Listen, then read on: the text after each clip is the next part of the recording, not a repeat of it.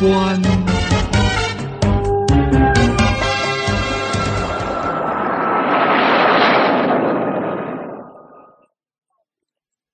戴笠与蒋介石的恩怨。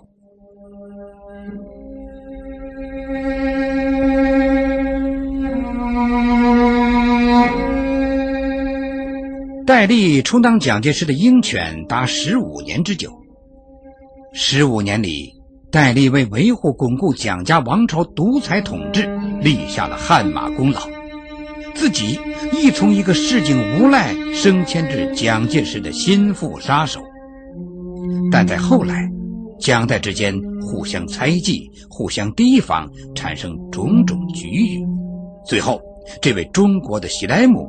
撞死在岱山脚下。蒋介石对戴笠控制得很严，戴笠把蒋介石揣摩得很透。蒋介石一生中控制最严的是特务、军队和财政，三者之中又以特务为先。蒋介石控制特工的办法很多，其中一个最重要的办法就是对特工授予大权，但。绝不给高位，以防他们在政治上做大。戴笠出任军统头目十多年，干来干去，始终只是一个军统局副局长，给了一个少将军衔拖至一九四五年三月才予公布，可见蒋对戴控制之严。蒋介石虽把戴笠控制的极严。但蒋戴之间又合作的相当默契，这是因为，一方面戴笠出于报答蒋的知遇之恩，另一方面戴也是绝顶聪明之人。他知道以他的资历、能力、水平是跳不出蒋的手心的，唯一的出路就是取得蒋的绝对信任。戴笠对蒋的情报工作做得十分周密。其主要渠道是通过蒋身边的侍卫人员，他注意和这批人保持联络，并从生活上、感情上予以关心。每到关键时刻，戴笠要了解什么情况，呈送什么报告，这些人都一路绿灯，心甘情愿的为戴帮忙。戴笠对蒋介石的心理性格的研究可谓精细入微，揣摩透顶。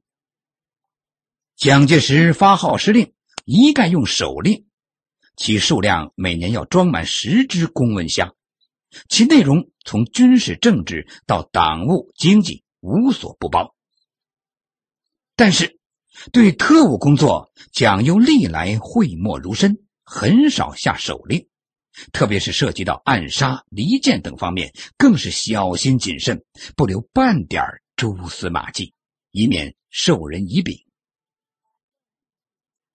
戴笠对他的这种心理早已摸透，但凡涉及到政治上的敏感话题，但也从不用公文形式，对蒋只做口头汇报，对蒋的指令也只用脑记心记，不做笔录。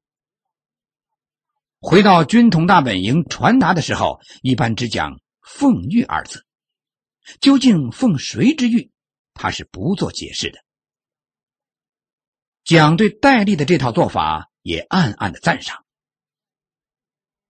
戴笠素知蒋用人行事十分注意仪表风度，因此，戴笠每次去见蒋，必衣冠整洁、精神抖擞，回答问题简明扼要，从不拖泥带水。蒋对部下有两点是最忌讳的：一是结党营私、自成体系；二是贪污。戴笠在这两方面都注意把握到位。他表面上不参加任何派别活动，以免招蒋猜疑。他还经常整肃军统小特务的贪污受贿行为，以沽名钓誉。蒋之用人有两条最重要的原则：一条是看是不是浙江人或黄埔出身；一条是看是什么人保荐。在军统的人事安排上，戴笠亦谨守这两条原则，重要职位大都是浙江人或黄埔生把持，湘江推荐人员也是非浙江人黄埔生不见。有时需保荐某个重要而又关键的高级职务，戴笠自知分量不够，要借助他人援手，但戴必须吃准此人与蒋的关系，绝不突然自讨没趣儿。戴笠素之讲考虑问题绝不被人牵着鼻子走，常有令属下防不胜防之处。由此，待核定计划、回复问题，必定准备三套方案。在第二套方案没有准备好之前，第一套方案绝不拿出来。因而，戴笠每项讲献计成策，鲜有不中。蒋介石个性暴烈粗野。对下属动辄训斥，甚至动手打人。但是，蒋介石打人有两条原则：其一，不是亲信心腹之人不打；其二，挨打之人必有重用。蒋一生动手打过的人中，不外乎少数亲信黄埔生和心腹内侍人员。然而，蒋打戴笠常常是痛骂之后跪罚。跪罚时再用拳相加，毫无顾忌，可见蒋对戴信任之深。戴也知道蒋介石的心理，每每挨打之后，不但毫无怨言，反以能体会蒋的苦心为荣。蒋对人对事按疏亲远近有一本细账，戴对这本细账亦十分清楚。每每揣摩迎合的结果，总能大体不差。不但蒋由此而引为心腹，就是带的挚友胡宗南，每遇棘手之事，也要找戴商量。一九四一年夏天，蒋介石到西安视察防务，住进中央军校西安七分校。闲暇时，胡宗南陪蒋到西寺庙游玩。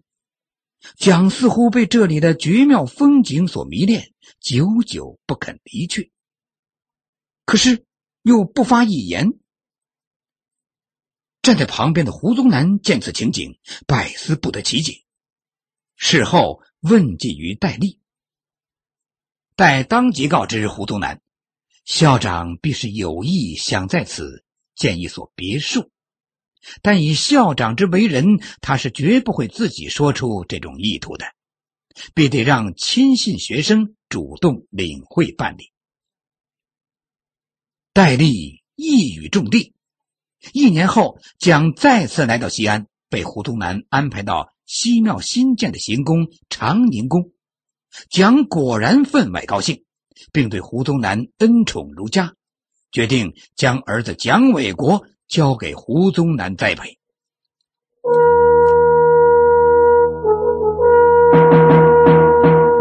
探索古代文明，寻找失去的世界，与外星人全接触，架起我们与先知的桥梁，打开神秘世界的大门，掀开世界神秘的面纱，金古奇观。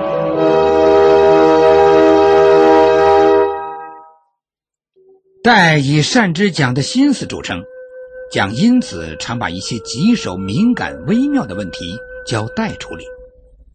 但蒋也是懂得部下的心理及驾驭之术的，故往往做高深莫测之状，常有出人意料之举。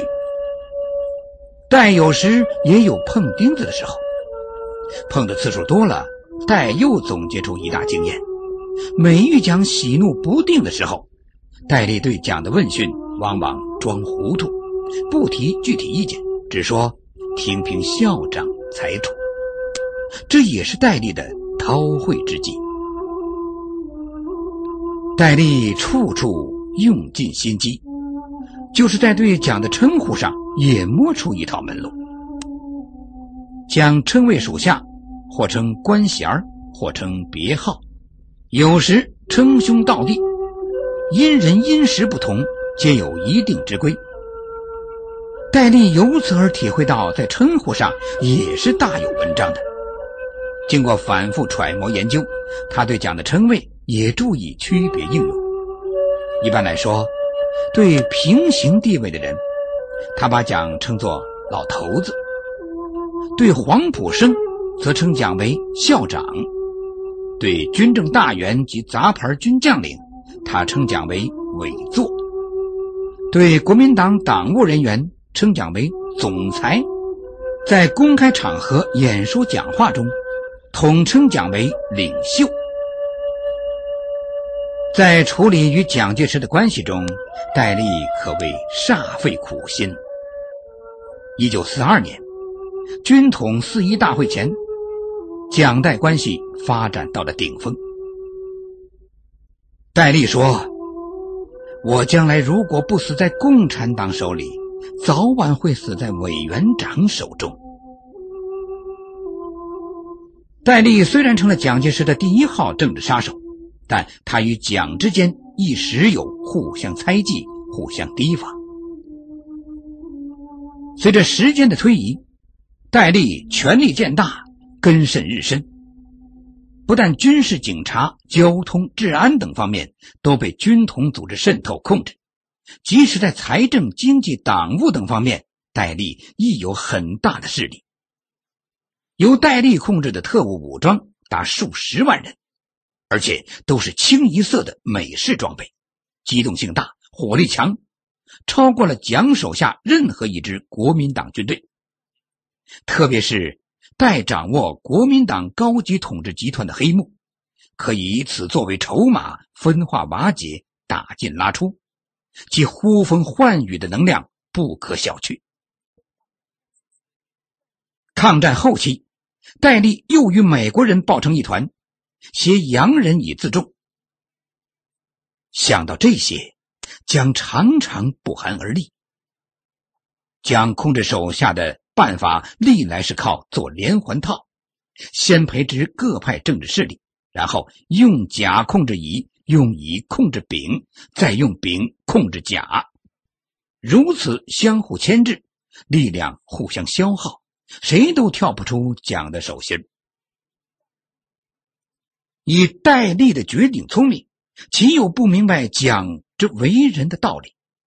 但是，戴笠认为，他不但是一位特工奇才，而且具有治国平天下的雄才伟略，理应是蒋介石的当然接班人。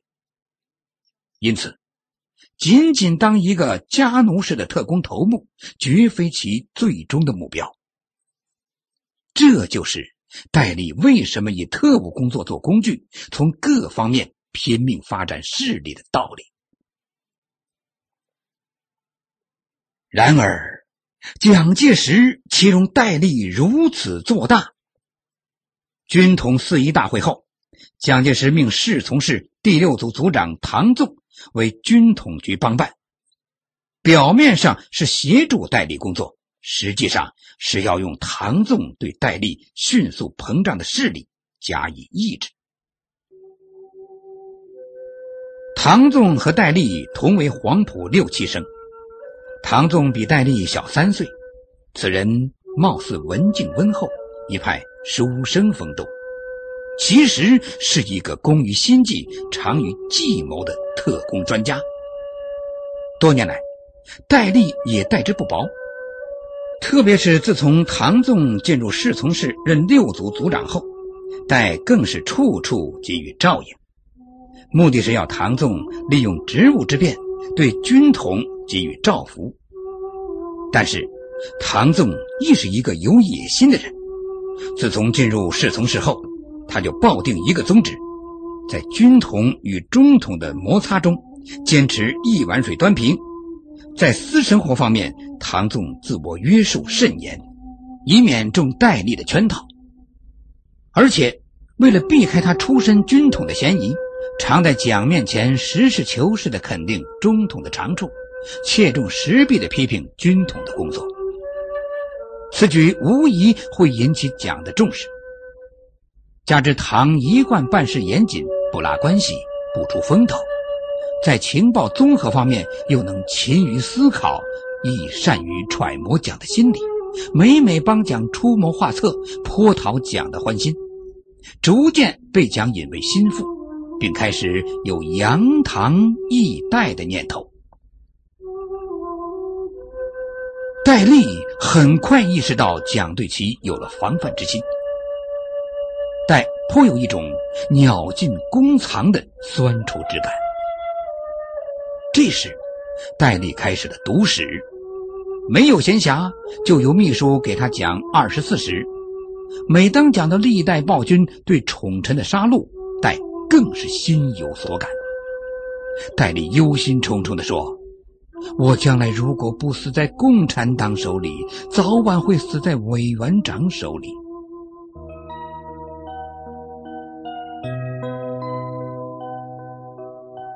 您现在收听的是由刘杰工作室制作的《金谷奇观》。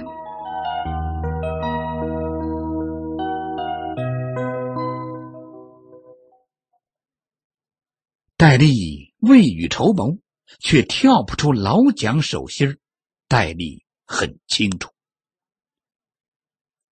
蒋虽然对自己所猜忌和戒备，并从组织上加以抑制。但蒋对自己还不到下手的时候，目前唯一的办法是抚平蒋失衡的猜忌心理，做应变的对策。于是，从一九四二年下半年开始，戴笠就开始调整与蒋及各方面的关系，以未雨绸缪，质变机先。第一步，进一步表明对蒋的忠心。以减少防范戒备的心理。一九四二年十月，蒋决定赴兰州、西安考察，戴笠抓住这个机会，以随员的身份侍卫左右，布置检查将外出期间的安全保卫工作。待亲自核定每个警卫步骤，和胡宗南一起调动西安所有的军警宪特力量，加强戒备。使西安市区的每条大街小巷都布置的铁桶一般，蒋感到西安的保卫工作确实做得十分周密，对戴的忠心表示满意。第二步，进一步加强与宋美龄、宋子文的感情联络，以作靠山。戴笠清楚，在蒋周围的权臣亲贵中，真正能在关键时刻。说得上话的，或敢于说话的，当首推宋美龄与宋子文了。戴笠看准了宋氏兄弟的作用，也就处处用尽心机予以巴结。一九四零年夏天，宋子文从作为蒋介石的私人代表赴美争取美元，滞留美国达两年之久。这期间。戴在国内与宋子文电讯往返不断，及时将国内政坛上的种种内幕和动向及时告知宋子文，使宋对国内情况了如指掌。一九四一年十二月，太平洋战争爆发，蒋为加强对美外交，任命宋子文为外交部长，但宋为提高身价，不急于赴任，仍滞留美国。一九四二年，代又向宋发电，力陈上任的利害关系，促宋回国出任外交部长。宋曾在上海北站路被王亚樵暗杀未遂，可谓一朝被蛇咬，十年怕井绳。戴抓住这一点，亲自安排对宋的警卫工作。其重视程度几乎不亚于蒋。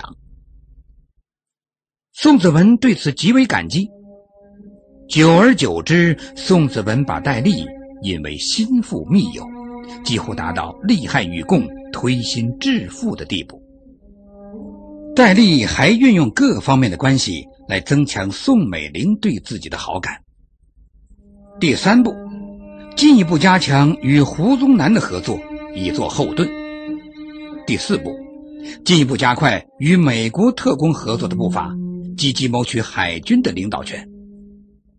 戴笠在美国海军情报官梅勒斯两次来华期间，不惜花大量精力教好梅勒斯，梅勒斯甚至在蒋面前推荐戴笠出任海军司令。第五步，提高毛人凤在军统的地位，以抵消唐纵的影响。这时，蒋介石深感戴笠不好对付，觉得他已对自己构成了一定的威胁。蒋介石不得不采取断然措施，将拟定在军统之上成立一个五人小组，由钱大钧、胡宗南、唐纵、宣铁吾等组成，直接对蒋介石负责。这些人中，宣铁吾是戴笠的冤家对头，钱大钧曾先后两次出任侍从室一处主任，在军界、政界屡任要职，与蒋关系很深。而且同僚好友门生故吏遍布各界，便于了解掌握戴笠的一举一动。至于吸收胡宗南为五人小组成员，这就是蒋的手腕高明之处了。胡戴之间的不同寻常的结盟关系，蒋其实比别人看得更清楚。但是蒋对胡宗南其人也是看透了的。首先，胡戴之间的关系。尽管有感情成分，更主要的还是相互利用的关系。胡宗南依赖戴笠的目的，还是取蒋介石的信任，以实现自己的抱负。这一目的也只有蒋才能使他达到。因此，以胡宗南的为人，他是不会在蒋戴之间舍本求末的。蒋明知胡宗南是戴的密友，却把胡吸收到五人小组中来，这在胡更加有一种受宠若惊的感觉，也更加感激蒋的知遇之恩，从而利用他与戴无话不说、无机密不谈的便利条件，随时向蒋密报戴的情况。五人小组中真正起核心作用的是胡宗南。这是戴笠绝对没有预料到的，这也显示出蒋的奸猾之处。不管戴笠如何腾挪变换，始终还是逃不出蒋介石的手掌心。